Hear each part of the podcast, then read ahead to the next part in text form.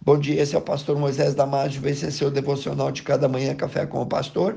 Hoje falando sobre aprendendo mais sobre o autocontrole. Leia Gênesis capítulo 25, versículo 20 em diante.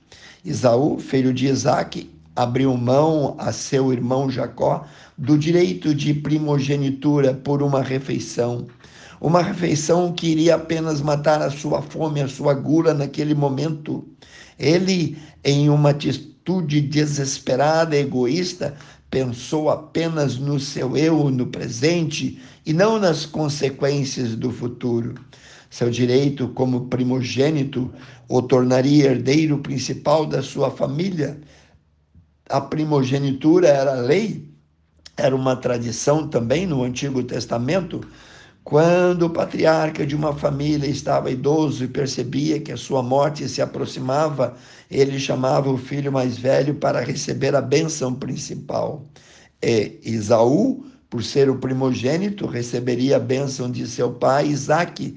Isso tornaria ele o homem, o chefe, o cabeça definitivo de todo o clã familiar. E também por toda sua descendência haveria bênçãos ele assumiria a herança, teria privilégios incríveis na sociedade daquela época, teria o controle de tudo, mas as coisas começaram a tomar um rumo diferente após um dia longo sem caçar nada, chegando em casa cansado, com fome. Isaú, em uma atitude tola, aceitou a proposta de seu irmão e trocou o seu direito de primogenitura por um prato de guisado com lentilhas, sem medir as consequências do que estava fazendo. Em Gênesis 25, 32, nós lemos: E disse Isaú a seu irmão Jacó: Eis que eu estou pronto de morrer, para que me servirá a primogenitura? Vemos aqui um homem precipitado, um homem impulsivo, leviano, afobado, sem domínio próprio. Depois de você ouvir tudo isso, eu quero te fazer uma importante pergunta. Por que, que você acha que o autocontrole é essencial? Agir sem pensar nas consequências pode nos trazer danos irreparáveis. Precisamos de autodomínio para vencer o imediatismo, mas como podemos alcançá-lo? É através do autocontrole que temos o equilíbrio emocional para tomar decisões acertadas na vida ou para focarmos no que é importante. Não é porque todo mundo é afoito, é precipitado, sem paciência, que eu também vou ser um deles. Um cego não pode guiar outro cego. Tenha calma, pondere, controle-se, avalie tudo e tenha paciência. Ore mais antes de tomar qualquer decisão. Não seja mais um Isaú. A Bíblia diz que se conhece o tolo quando ele abre a sua boca. Então seja moderado, não seja temperamental, não queira ganhar a força o que mais importante para você tem é o seu testemunho. Então não ponha ele na lata do lixo, não ponha tudo a perder. Muitas vezes, por falta de domínio próprio, nos colocamos em situações complicadas, como, por exemplo, a falta de controle financeiro que leva ao acúmulo de dívidas que poderiam ser evitadas Outra consequência negativa da falta de domínio próprio é a agressividade externa. Pessoas que têm um gênio mau são muito agressivas, acreditam que pode resolver tudo com violência, seja verbal ou física. Quando transtornos aparecem, devemos orar e pedir força a Deus. E quantos transtornos podem ser evitados se desenvolvermos em nós o autodomínio. E tudo isso depende de dependência de Deus.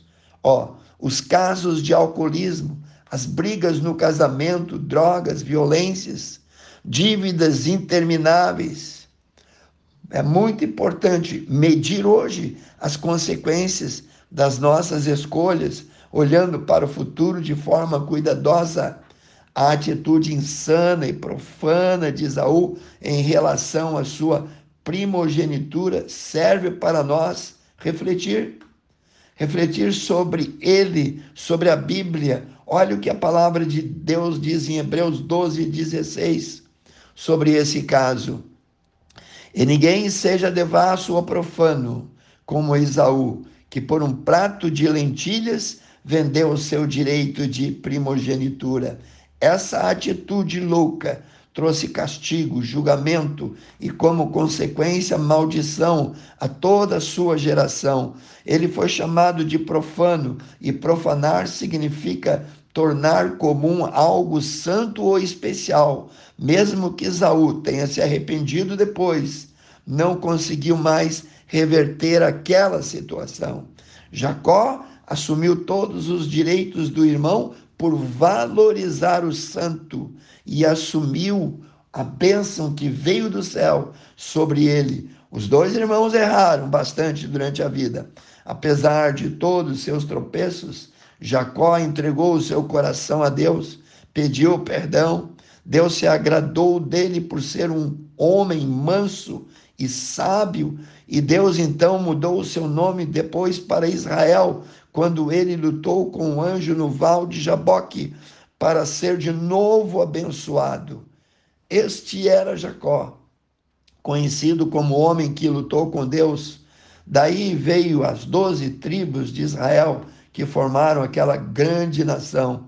Então disse o anjo, lá está em Gênesis 32, 28, não mais Jacó, te chamarás Jacó, mas chamarás Israel, pois como príncipe lutaste com Deus e com os homens e prevaleceste.